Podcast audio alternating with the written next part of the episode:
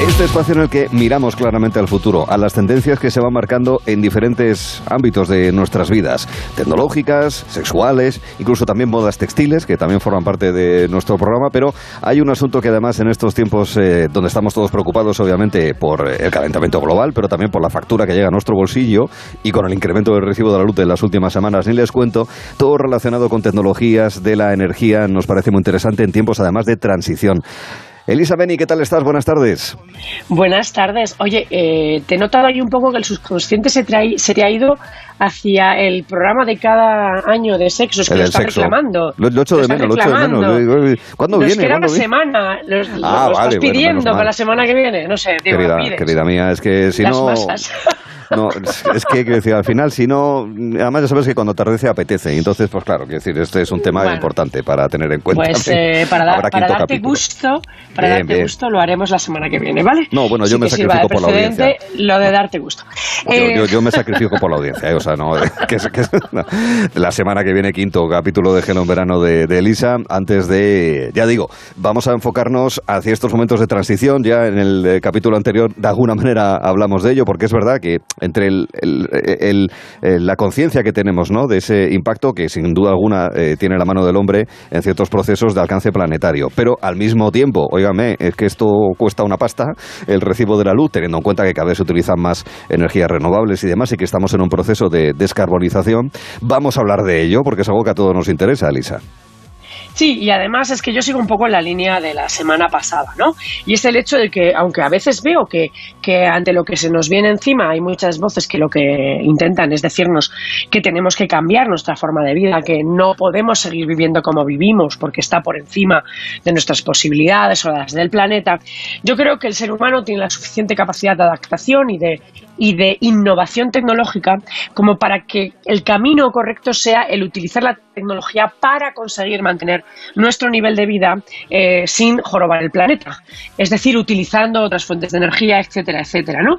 Y yo creo que la ciencia, en realidad, más allá de muchas voces que oímos en política y, tal, la ciencia va bastante por este camino, ¿no? Por el camino de, eh, de investigar eh, y, de, y, de, y de ver cómo podemos seguir viviendo, cómo vivimos sin eh, jorobar el planeta. Cosa distinta es cuánta resistencia haya o no a invertir o implementar estas nuevas tecnologías. Yo siempre recuerdo en esto, que no sé si es algo, una anécdota sabida, que cuando eh, Ford de- creó su primer coche, el Ford T, con su primera tecnología ¿no? para, para el automóvil, eh, los, las personas que tenían las concesiones de las postas de caballos, eh, en fin, y de todo lo que era el transporte de viajeros y de, y de cuestiones a caballo, pues, eh, bueno, eh, se, se hicieron fuertes, ellos no querían perder el negocio, ¿no?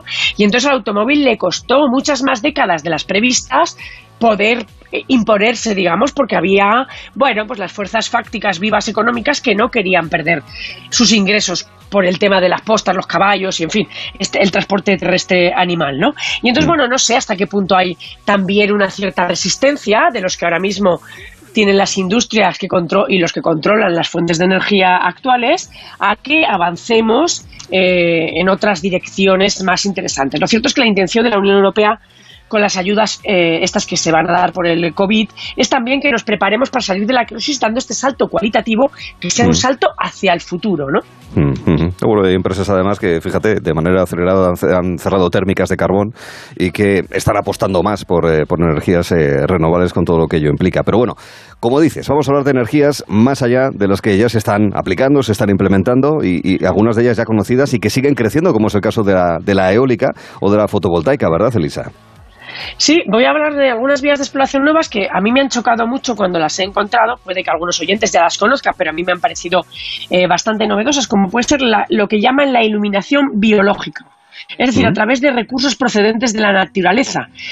Por ejemplo, la bioluminiscencia, que es una realidad en la naturaleza. Eh, no solamente porque, en fin, en tierra conocemos las luciérnagas que producen Sí, luz. claro. pero en es eso que- estaba es pensando, que claro. Claro, pero en el fondo submarino, eh, eh, sobre todo en el fondo abisal, más del 80% de los organismos vivos tienen una forma de producir eh, su propia luz, ¿no? Entonces, hay proyectos como el proyecto Globe, en el que se está empezando a, bueno, ya llevan unos años, intentando utilizar esta energía que utilizan los peces abisales para alumbrarse, para que podamos alumbrarnos nosotros vale, vale. ¿Y, esto hasta qué punto es factible? Parece muy sugerente, ¿verdad? Pero ¿hasta qué punto puede ser factible utilizarlo en la vida cotidiana?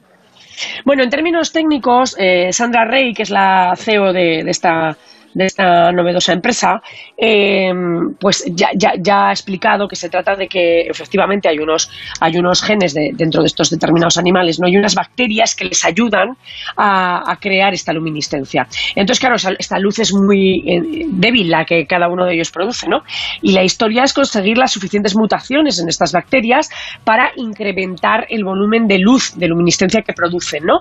Y en los últimos cinco años han, conseguido incrementar ya un 50% eh, mediante mutaciones eh, la luz que producen estas bacterias de estos organismos vivos, ¿no?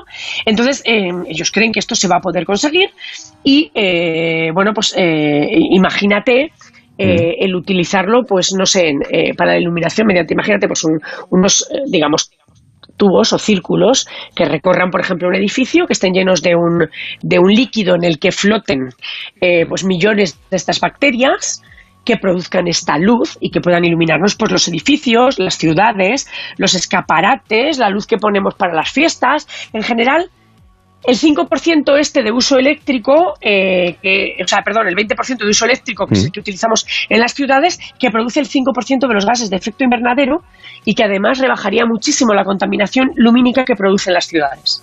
Vale, vale. ¿Esto cómo lo ves?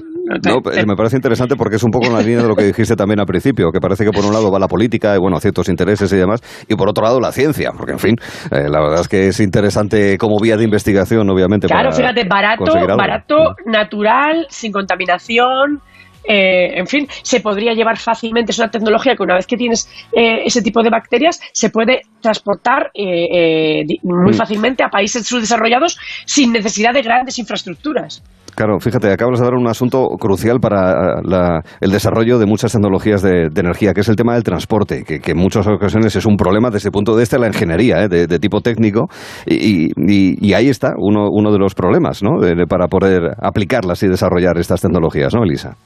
Bueno, pues lo de las bacterias luminiscentes no lo vamos a poder usar para los eh, coches o para la industria, pero oye, el amoníaco, Arturo. A ver, ¿qué pasa con el amoníaco? Pues que, el amoníaco, que hay ya quien piensa incluso que los municipios deberían pensar en establecer sus propias plantas de producción de amoníaco, eh, ah. un amoníaco que se sintetizaría a partir de lo que sobre de la energía eólica o fotovoltaica, que como sabemos no se puede almacenar todo, mm, con mm. eso se produciría este amoníaco, oye, que es un combustible eh, que no veas. ¿Ah, Ah, pero amoníaco normal, del que se puede utilizar a lo mejor para limpiar o un amoníaco más particular, más peculiar. Amoníaco NH3. Ah, el amoníaco pues que, es como se ve fundamentalmente hidrógeno. ¿eh? Eh, nitrógeno y H3, tres, moléculas de hidrógeno, que como se ve es fundamentalmente hidrógeno y que en su combustión produce, cuando lo, lo haces combustionar, produce exclusivamente agua y nitrógeno. Mm. Es decir, que la contaminación es muy baja, eh, que no genera gases de efecto invernadero, que es fácil de producir y de almacenar y que se puede generar, como ya hemos comentado, con esta energía sobrante. O sea mm. que también parece muy interesante. Claro, fíjate que se habla de si puede haber coches movidos por agua, por el tema de tecnologías de hidrógeno. Ahora nos planteamos, ¿se podría utilizar amoníaco para mover coches?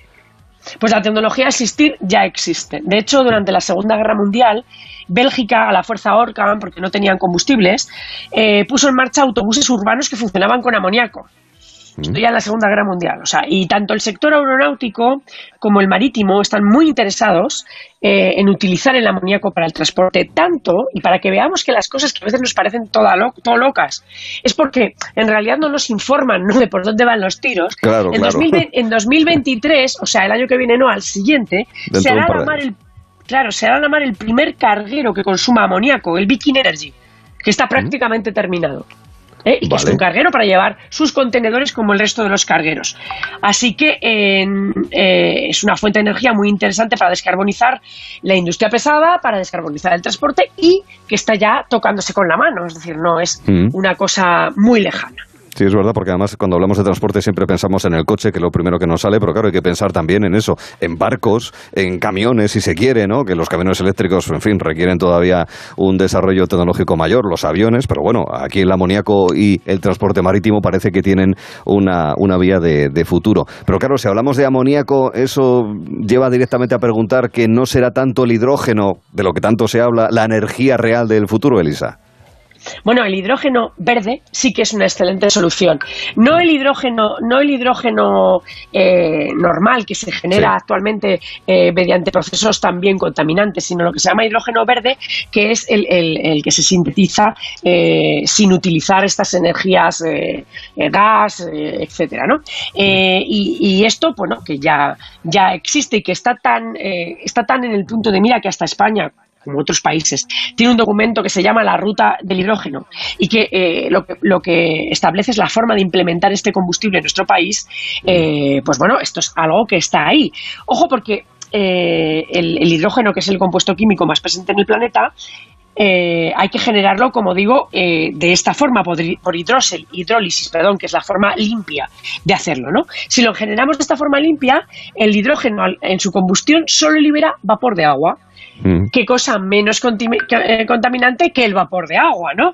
Pues eh, bien, esto ayudaría mucho a nuestro maltrecho planeta y no es nada loco. Eh, me recordaban que el primer motor de combustión que la, ciencia puso en marcha, que se creó, funcionaba con hidrógeno. Es decir, lo de hacerlo ¿Ah, después, moverse con diésel o con gasolina, es posterior. La primera vez ah. que prueban un motor de combustión lo hacen con hidrógeno. ¿no?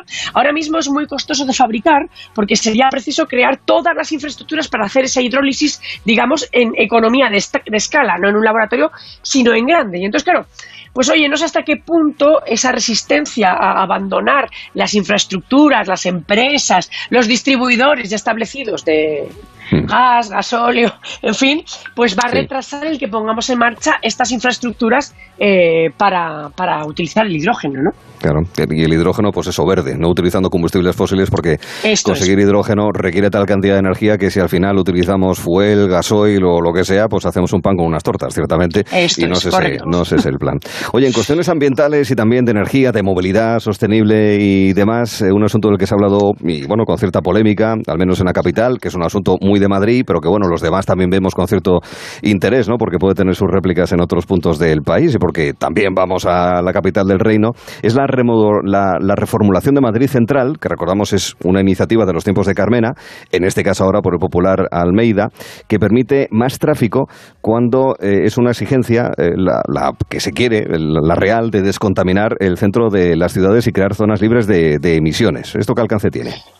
Bueno, aquí ha habido mucho lío y no quiero entrar en política. Lo cierto es que los concejales que se fueron de Más Madrid eh, han votado con el Partido Popular porque la otra opción es dejar que dejar, o sea, dejar que se perdiera esta, desaparezca, esta moción, que desaparezca y que entonces digamos que triunfe eh, aquellos que como Vox quieren que el tráfico sea igual también en el centro como en el resto de la ciudad. Pero no vamos a eso, vamos a que efectivamente en todas las ciudades están, se tiende a hacer estos espacios libres de contaminaciones porque la contaminación, ojo que eh, no solamente produce efectos en el cambio climático, sino que causa, según eh, eh, han establecido, más de medio millón de muertes al año solo en Europa. O sea, es una pandemia bien silenciosa, pero, mm. pero bien mortal también. Sí, pero está presente, claro.